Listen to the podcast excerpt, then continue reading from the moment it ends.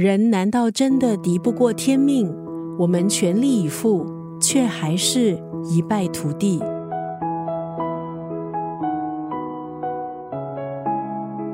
今天在九六三作家语录分享的文字，出自白先勇的散文集《树犹如此》，这是白先勇老师亲自审定的散文选集。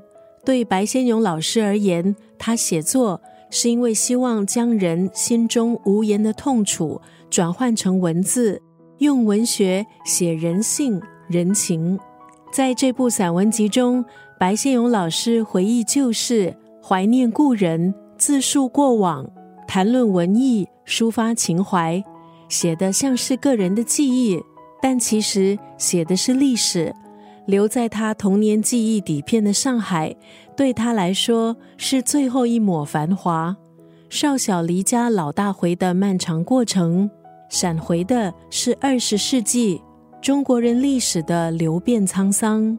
今天在九六三作家语录就要分享白先勇老师《树犹如此》这部散文集当中的这一段文字：拥有的从来都是侥幸。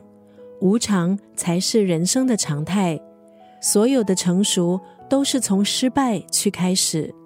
面对人世的悲欢离合，白先勇老师感叹：他其实相信人定胜天，也常常逆数而行。可是他后来觉悟，有时还真的是不敌天命。尽管清楚这一点，还是会拼尽全力给自己一个交代。拥有的从来都是侥幸。